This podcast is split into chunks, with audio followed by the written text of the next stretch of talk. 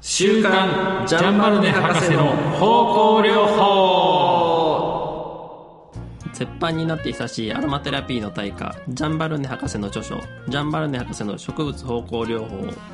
この歴史的名著を世に広めようとアロマテラピーや音楽の小ネタを織り交ぜながら章を追って解説していきます今日は今後第7回です皆さん強烈体験してますかアロマのってことですかアロマもそうなんですけど今週はねもう今日先週も驚愕って言いましたよね、はいはい今日驚愕も驚愕レベルのね驚愕がね、はいあのたまにあるけど、はいまあ、先週群を抜く驚愕ということであの高山林太郎先生からね、はいお電話がありましたうんって前回言ったんですが、もうそれのねさらにこう上を行く驚愕レベルのことがですねおう、まあ、高山林太郎先先生関係と、まあ、ちょっと別のね後でまたお知らせするんですけど、いあのありましてですね、はいはいなんとなんと高山林太郎先生のはい生録にはいは我々はい成功しましたあすごいですよこれこれびっくりした失われたアークを失われた我々が手を出した失われたアークにですねやっぱインディ・ジョーンズになってインディ・ジョーンズになったらやっぱそこの博士がいるんだよインディ・インディジョーンズをねあのそういうなんかこれなんとかしなさいよみたいな人が現れたんですよで、まあ、私は今週こ今週ですよはい今週高山先生と2回お話しさせていただいてはい198分合計で合計で198分喋ってます678あ188分だ 188分話してます合計ではいねでそのうち一緒に話したのが128分話しましたああよなねるほどなるほどあの録音に成功したのが128分はいはいでちょっとその前に「いやカクカクしかじか」っていうことでお電話したらその時70分はいその次は128分なるほどただそのボリュームたるやすごいものがありましたねいいですね、もう博学で次から次へと話がこういろいろな聞けば話が出てくるというあのそうですね今回このね私まあ坂本はそういうふうにねピンポイントで来てたんですけど今回じゃあ録音もね前回その2回目のお電話の時に「もうどんどん録音しなさいよ」いやいやいや好きに使ってちょうだいっていう雰囲気だったのでああじゃあお言葉に甘えてとしてこっちちょっと録音をですねミネイアロマ音楽メディケアのはい結集して技術を結集してですね、あの電話回線をね録音しようってやったいろいろやってやったんですこれで新庄もですね参加したんですよ、はいこれはすごかったすごかったですねよかったです ねすごかったですあのーびっくりしました いやあれはびっくりしたでしょ簡単に言うとあれはジャンバルの博士だったでしょはそうですねジャンブラ博士ですねですね最初ちょっとはにかんでたけどねそうそう、あの多分ジャンバル博士が10年ぐらい住ん東京に住むとああいう感じになるのかなそうだ ねいやそれで最初はね「こんにちは高山です」それでやっぱりあの、あのすごいねあのインテリジェンスな方なので、はい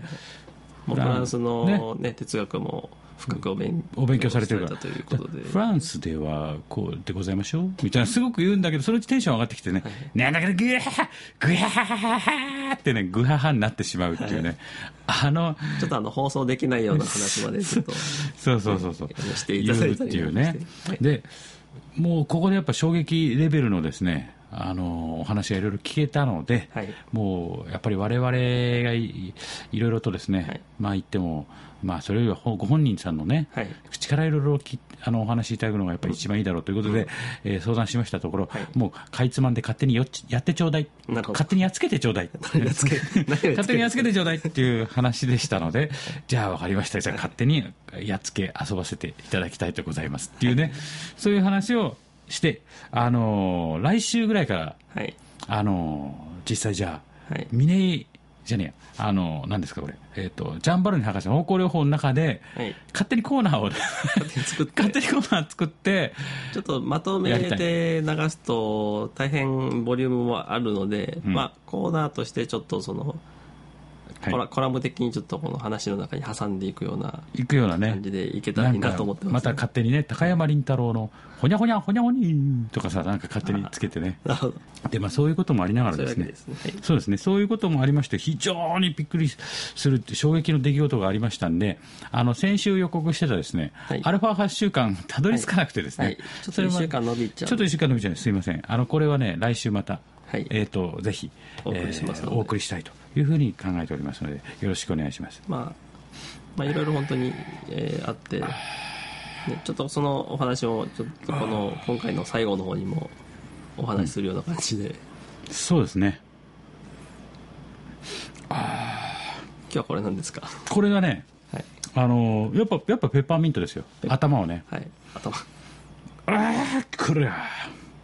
あ今日もそれでねお便りが、あお便りお便りがあってあのこういう非常に臨場感あふれるはい声優の紹介が楽しいと、なるほど楽しいほんで告白的な文章でね、はいはいあの今えっと、今までな隠してましたかみたいな私も実はあのアロマテレピー方向療法に興味を持ってはいおりますみたいな。う内容でしてですね、はいあのまあおすすめがあったらどうぞ教えてくださいみたいななるほど内容でしたんでこれは男性から男性ですねあー男性でございますねはい ございますねまあごもうちょっと高山先生の、 だちょっと高山先生の口調がね、映っちゃう。いや、うそのぐらいすごい、すごいんだよもね。う結構イインパクトのインパクト強いんですよ。あの、本当江戸っ子気質の7 75歳、江戸っ子気質のね、これであの、翻訳家としてやってらっしゃったすごい職人かたぎな面もありつつ、ある意味国際、えー的なね、視野でものを見るでしょ、翻訳だから。だからその辺がすごい共存しまくってるっていうかさ、もうあのあの語り口調が僕は好きなんですよねああ、沖縄にないもんね。そうスカッとすみますね胸があスカああッいうとの聞くとね「 えいえいうち取られとくで!」って「そんな裏はないからよ!」みたいななんなんとかっつって裏がないっていうのをねなんて言うんだっけあここあのえっ、とえここういうの吹き流しってあこういうの吹き吹き流しと思ってもらえればよろしいんでございます ってなる時もあればあのねジャン・バルネ博士はねこうインテリだインテリだからねとかすごいこう来る時もあるしねあのなんとか緩急まあもうは早くあの、紹介したくてうずうずしてますからちょっとそうね、また来週、えーはい来週沖縄人だとそうはいかないもんねそうですねええなんねだあだあ食べてきなさいでもそれはそれですごくね、あの良い世界があるんで、あのまあでもその辺の年代のおじいっていうのはやっぱりすごいねそうそのおじいパワーっていうのをねまざまざと見せられる、そうそうそうええところがああありますんあでりますねはいじゃあ今日ちょっとその声優のね、はいご紹介もやっていきながらやりやってる、今日はいろいろありますねどのどれ辺今いけますかえっ、とあのこれいっちゃっていいのかなはいはいこれこれタイムですよね先タイ週ム先週もいろいろタイムっていうのはあーいねいことなんですカルチャークラブを思い出すって僕がね言ってそうそうそうちょっとポップな香りかなと思って期待してあげてみたいと思います、はいい、ただきますうわーこれうわこれ全然ポップじゃないね僕じゃないですねあのうわあのはい、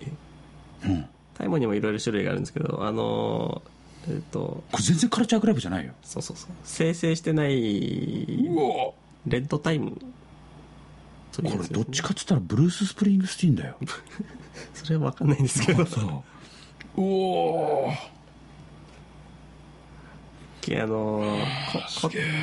てりというかあのなんなんていうんですかね、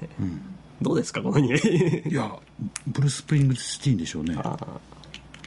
なんかあとちょっとからしのっぽい匂いするのかなそうでもないからからしなからしからしというかさああいうなんかに苦なというかさあ苦み走った渋いやつみたいな匂いですよね、これそういうこれ匂いはが草ですか花なのー草草ですね、うん、草、うん、いやーすごいわこれいやーびっくりした料理とかああいうのに使われてるのとちょっとやっぱ、えー香りが違うというか、まあ、濃縮されているなるほどこれをこれでもある意味あのなんですかねあのペパーミントに慣れてきてさ、はいはいもう驚きがなくなってくるでしょ毎回、はいペパーミントかペパーミントだねって、今日もよろしくペパーみたいなさ、感じなんだけどこんぐらいこう強烈に違うキャラでさ「どすこい!」っていう感じで入ってくるとこれはこれで来ますねそうそうそううんこれはすごいなこれまた途中でこれやってくる今やった方がいいかなそうですねまあ、今回まあ出てくる女装声優も揃えてるので、まじゃあおいおいこその時またお名前が来た時ぜひご紹介くださいねそうですねあの初あのねはい初めましてということでそういうね感じで、じゃあ行きましょうかはいえー、と今日は36ページのですねなるほこのど前のあれですね、えーアルザス地方の出身者が結核の患者さんがね、はいい、たけど治っちゃった野戦で治ってしまったと、それで国に帰ったかもしれない、で、えー、と次はあずえーその続きですね、いえー行きましょうろく36ページそういうサナトリウムだ野原の中にサナトリウムが建設されているのはご存知の通りであるでもありまして、まあ、この後ですね感染ということについてちょっとす進めてるんですが、まあ、その前の、ね、ページのことで上がってたようなことですよね、やっぱ土壌があるところに対して、えー菌が入るとそれは病気へとつながっていくと、っていくということですようんうね、ん、まあその基本がしっかりしてないとっていう感じですよね、それで出てくるのがねほら今日は体組織の抵抗性すなわち土壌が重要視されているやっぱか体力だよね、うんうん、体の健全性というかね、そういうの非常に重要だって書いてあるんですよ事実感染ということは細菌が体組織に侵入することからだけ起こるのではなくその病原菌が生きることができるそういうことねうんアライブですよ彼らがやっぱりこうそこでパッて入ってきた時にさ、んあごちそうみたいなそうそうそううん、さらに増殖するのを可能にする好条件の培地を体組織の中に発見することも必要なのであるやっぱり条件性ですよね、が例えばそのうんまあ、あの人間の中でも例えばあの、えーなんか体の一部にこう菌が集まったりとかうんうんあのどんどんどんどん体の中に移動していいいい条件を探して例えば、うんあの彼らにとってね、そうそうそうう、ん、あの目の方が住み心地がいいとか皮膚の表面の方が住み心地がいいとかなるほどあそれでそれが病気として出たりとか疾患として出てくるっていうことなのかなそうそうそうなるほどねそっかそっかそっかでまあこの体組織のこの自然のまあ抵抗力抵抗性がなかったならば人類は当の昔に滅んでしまっていたであろううんということが出てきてやっぱここでペストとかねうんこれ見てはい黒死病と呼んだあのあ何悪役の流行はいでわずかの年月の間にヨーロッパで8000万人もの人命が失わ失われたって奪われたっうてんすごいね8000万ですよ日本の人口の3分の2ぐらいなくなっちゃったってことですよねまあそしてうんもうその当時のヨーロッパでいくともうんっうかなりの割合でなくなったっていうていうことですよねこれだあのうん当時だとかだとあのえ江戸があのすごい大都市だぐらいの勢いなので 江戸江戸江戸がですね江戸っ子のあ江戸っ子の江戸はいはい高山先生の江戸そうそうそおうおでで当時ヨーロッパとかってなるとあの、ん戦乱に明け暮れて人も少なくとかなるほどそういう中でまたペストが流行ってっていうのになるとだからその中のうちの8000万人ぐらいってなると相当数相当数ですねなるほどあ割合が大きいというそうか日本はあれだもんね江戸でさしかも江戸ってあれだってなんかエコエコはなんかさ、えーエコシステムが結構ねそうそうあのー進んでたっていう話だもんね、うんうんうん、でなんだっけほらあの葛飾北斎はいとかがなんかゴッホとかさ、はいあの辺りの人たちが葛飾北斎のを見てあいいよなやっぱ江戸っていいなみたいなさそうそうそういうのを受け影響を受けたっていう流れがありますからねそうそうやっぱ日本の江戸文化に影響を受けてましたからねそうそうでと当時あのーお日本ブームがうん起こって、うんまあ、と当時って、まあ、これベスベストの時代と違いますけど、うんあのーうんゴッホの年代とかでいくと、うんあのールイ・ヴィトンのモノグラムとかが日本の家紋の影響を受けてこう家紋家紋家紋家紋スペーストラッキンですね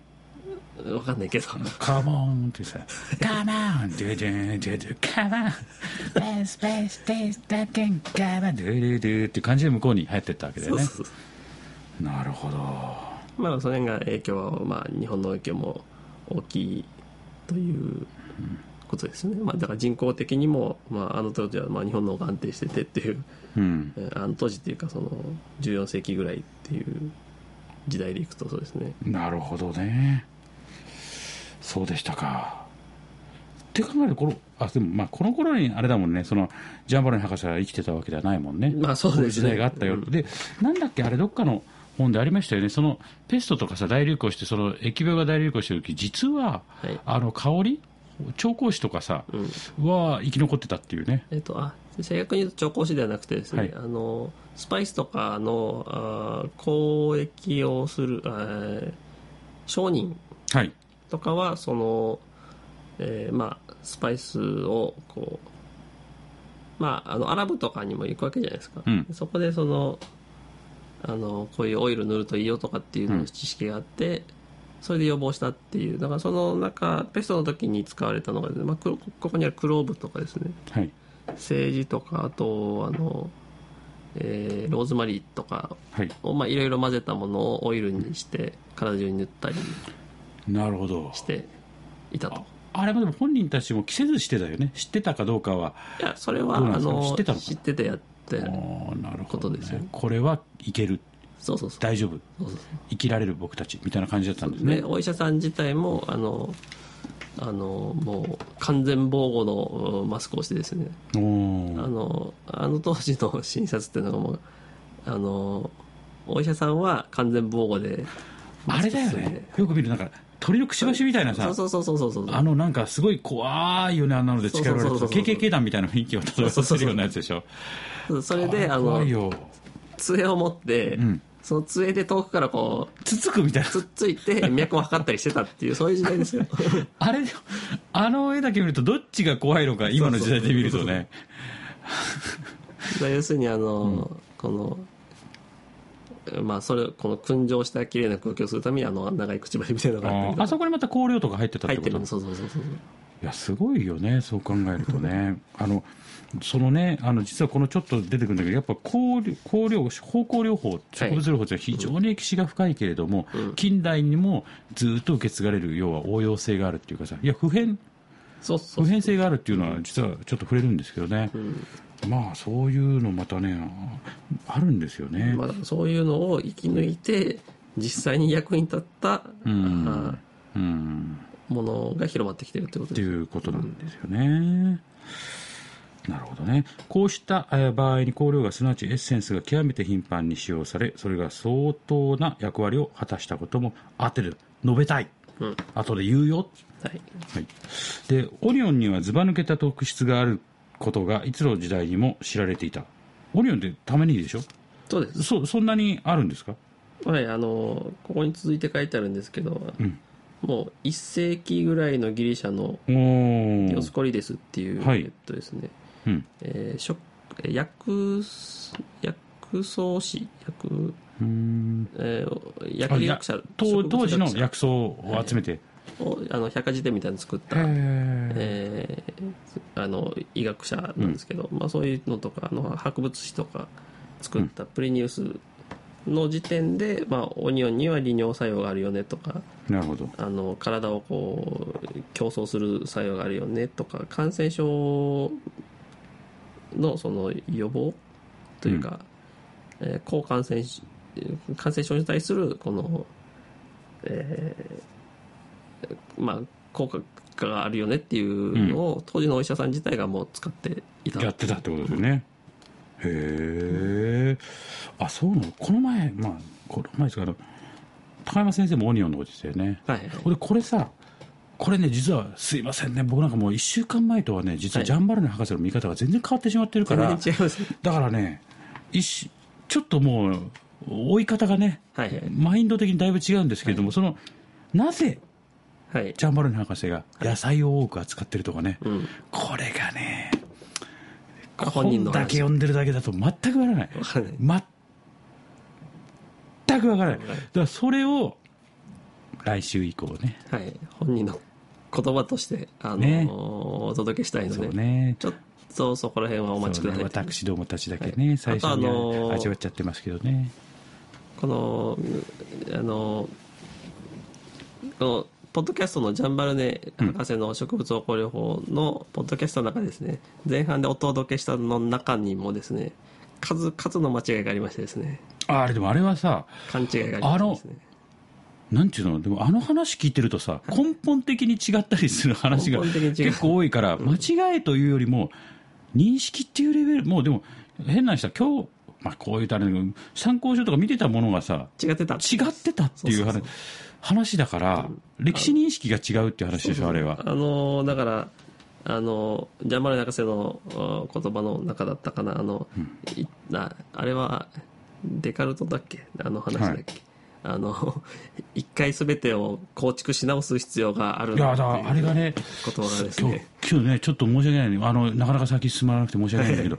あの産業に今週この何すごいいろんな面でさ褒められてる褒められてると思わないもう一度すいませんねあのあれあなた戻るのって言われそうですが戻りますわ、あの真実に到達するためには一生に一度はこれまでに受け入れてきたあらゆる考え方を崩し去って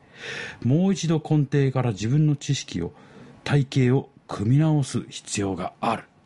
これをさデカルトの言葉なんかこう身をもって知らされてるような思っててかもうリアルタイムでリアルタイム、もうアークですよ、これ、失われたアーク、すごいよ、という話ですよね、だから、家紋とかね、はい家紋、かも 家紋。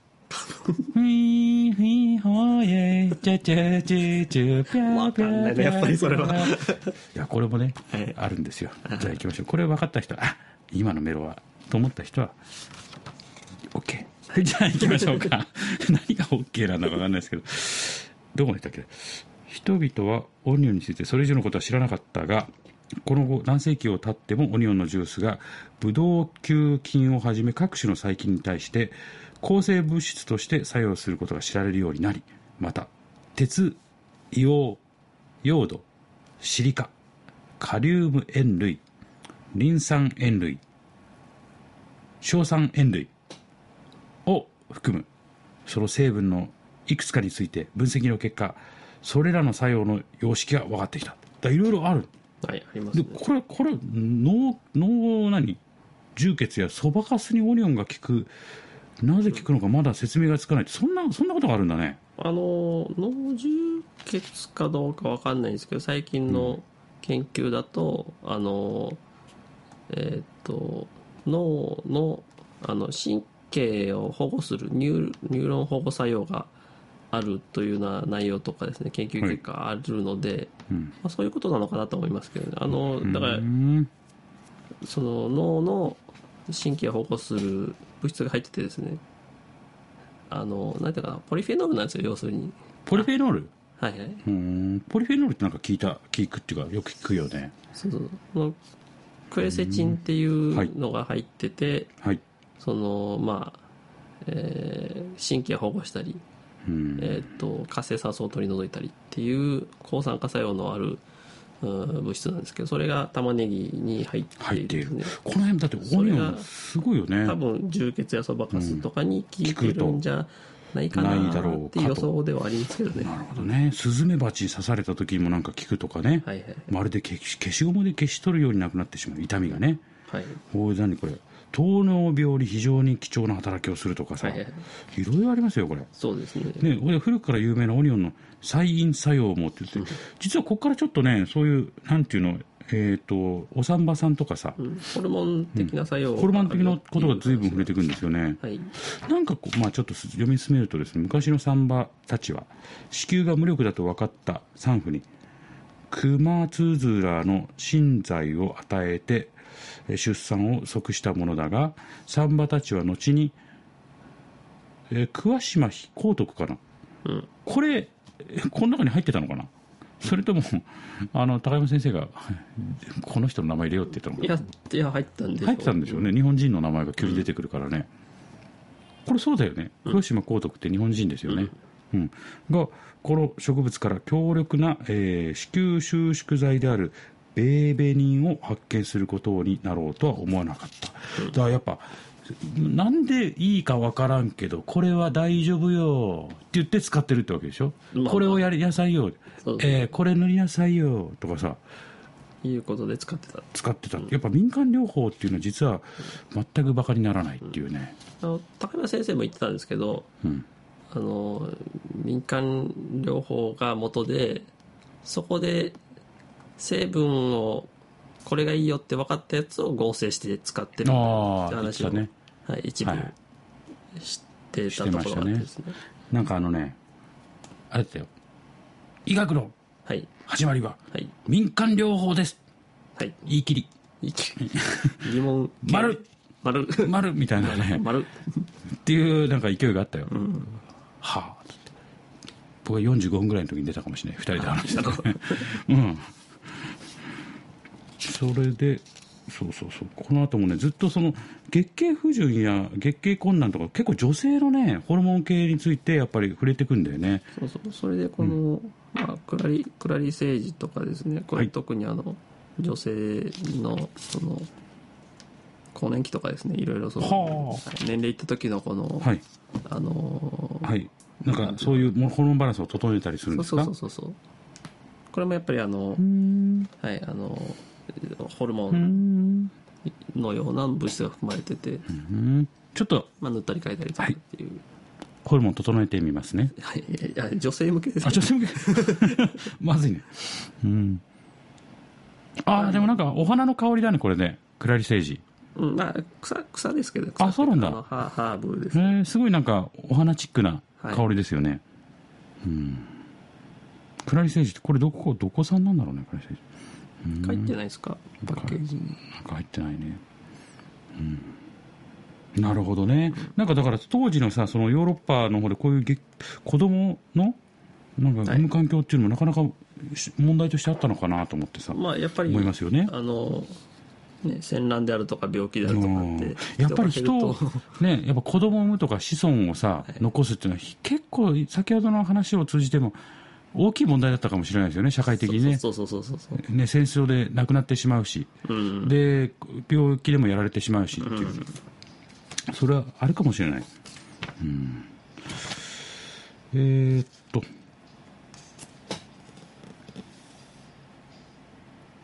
うんはいはいじゃあちょっとそのままいきますねあはいはいで次が、えーお種人参っていうのがまた出てきますねはい38ページですね、えーお種人参、えー極東諸国でその競争と菜因の特性のために使われているえー草草根うんから、えー卵胞ホルモンに類似した、えー物質を発見したと言っても人々は驚きはしまい、あまあまあそういうみんな知られてるってことですよねお種人参は効くよみたいなさ、まああの、近くで行くと朝鮮人参とかもあるあわけじゃないですかーああいう精力剤みたいな世界なのかそうなそうそうそうそううんね、だからこここういう再院再院とかさ、月経とかいうからやっぱ当時それだけ子供を残すっていうことの重要性がね、なんか感じられるような雰囲気がありますまたホルホルモンの話でずっと続くもんね、うんこの辺とかねまあ、結局植物の中にもその成長を促したりする、えーまあ、ホルモンというかですね化学物質がはいあるわけなので、うんそれが例えば花の中に入ってますとか、はい葉っぱに入ってますとあかー局所的にやっぱ入ったりするわけなんですよ、うんそれをじゃあどういうふうに使っていくか根っこにいっぱい入ってるんだったら根っこから取っちゃおうとかねそういうふうになってくるわけなんですよ、なるほどねこれでもちょっとずーっと今見ててね、はい本を見てたんですけどこの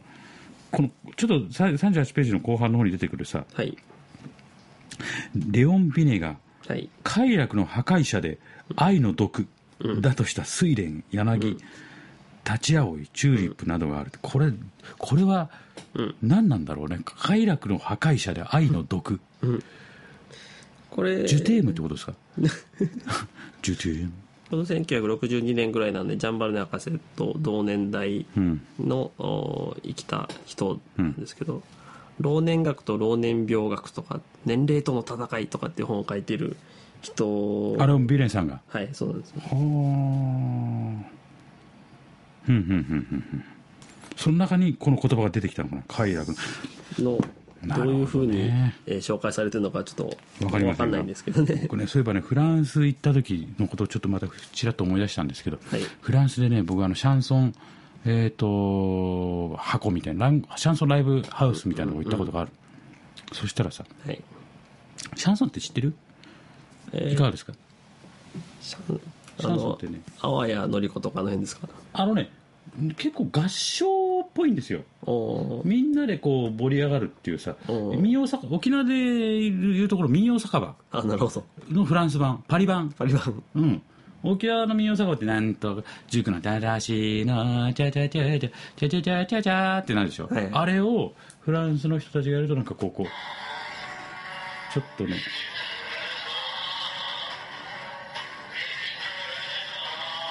っていうようなさおジーョージョージョージョーみたいなのを歌うんですよ。これがね、僕のいたところは、夜10時か11時ぐらいだったかな、10時か11時ぐらいから始まって、夜な夜な2時か3時ぐらいまで続くらしい、うんノンストップで。で、僕は行った時に、まだ始まんないなーって待ってたらさ、始まったわけ。でも目の前になんか、えーそこはステージらしいんだけど、要は、いい一個のテーブルがあるの。5、6人掛けぐらいの。うん、うん。で、バーって出演者の人たちが来て、で、横にピアノがあって座ってて、そこに座った人たちが、はいわーってみんなで飲めや歌えやしながら、はい一晩、えーもうそれを聞くの、周りで。 ひたすらそれを見てるの、周りの人。おーだから客席は周りを囲んでるんだけど、真ん中の、居酒屋の真ん中のテーブルだけ空いてて、 そこが、あの出演者っていうシチュエーションのところなの。そ、そこに座った人が出演者になるっていうことですかね、要するに。いや、それではないんだけあないんだど、それもね、あなたまた僕のね、はい記憶の奥底から面白い話を引き出してく れた。あの、まあ、そういうのではない。はい。で、そこ、まあ、真ん中のわーって盛り上がってさ、うん。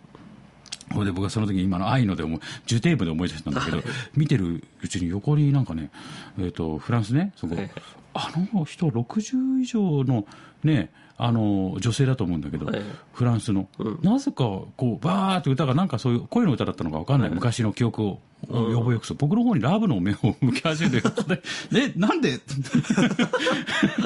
僕は普通のね見ててさ要はこうやってこうやってあこういうのがシャンソンかっつって見てなるほどねって日本人珍しいから結構お客さんもぎゅうぎゅうだからさ、はいキツキツに座るわけよその人にあーそれで僕の横にいてなんか目が受定み たいなえなんであらあなたしかも僕のお母さんぐらいじゃないですかって そういう世界はいそれでもうもうなんかすごいしなしなしてさあ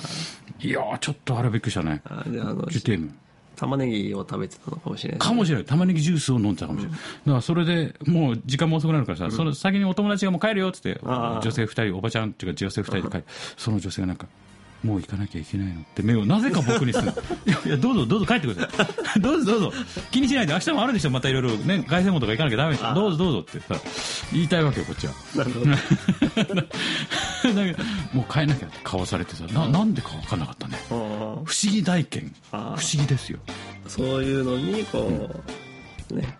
それを見て睡蓮とか快楽の破壊者で愛の毒っていうのが 僕の中にはそっかああいう時のこと言うのかな睡蓮かまたは玉ねぎかうん。朝鮮人参かとかさいろ いろいろいろ思うわけですよまあそういったこんなでですね、はいえっ、と今週はじゃない、えーそうですね今週は38ページまで、うんえー進んだというところで、えーまた来週ということでございます、はいで最後にですねあのミネイアロマ音楽メディケアからお知らせなんですけれども、はい。明日にですねこれ沖縄県内の方になんですが、えー、とそのお砂川えりかさんという今月曜日にあのおじおばあのベストソングスはい。をやっていただいているあのとあと、えーサマリア人お病院の仲間たちということでですね生きてていいんだっていう曲が、えー作りましてそれで作曲を絡んでおりますと、はいでそれの、えー番組発表番組がありましてですね、はいえー RBC えー琉球放送で12時から正午12時。そうですねはい。そうですね。つうかそうですね。そうですそうですはい。えー放送されますのでですね。まあそちらの方もぜひご覧いただく。これもうすごいよ。うんもう最近すごいことが多すぎてね、どれが、でもどれもこれもすごいからね、そうすですねごいレベルっていうのがね、相対的に上がってきてるんだよ。あーもうコンプレッションしようとしてもさ、もうスレッシャルとかけても、もうその、ぐんぐんぐんぐん上がってくるから、どんどんね、マキシマイザーレベルなんですよ、もう。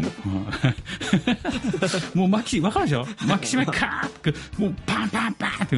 すごいことがどんどん起こってるので、まあ、はい。インプットがね、えーだんだんすごいことになってきてるんで。インプットバーバーとかなんなんとかこうクリッピングしないようにカッカッカッカッカッって上を押さえてねはい、あの RBC 有給放送始まって以来というか、ね、の試み試みの、えー一大ドキュメンタリーになってますので、えーぜひご覧いただければと思います、はいそれではまた来週また来週。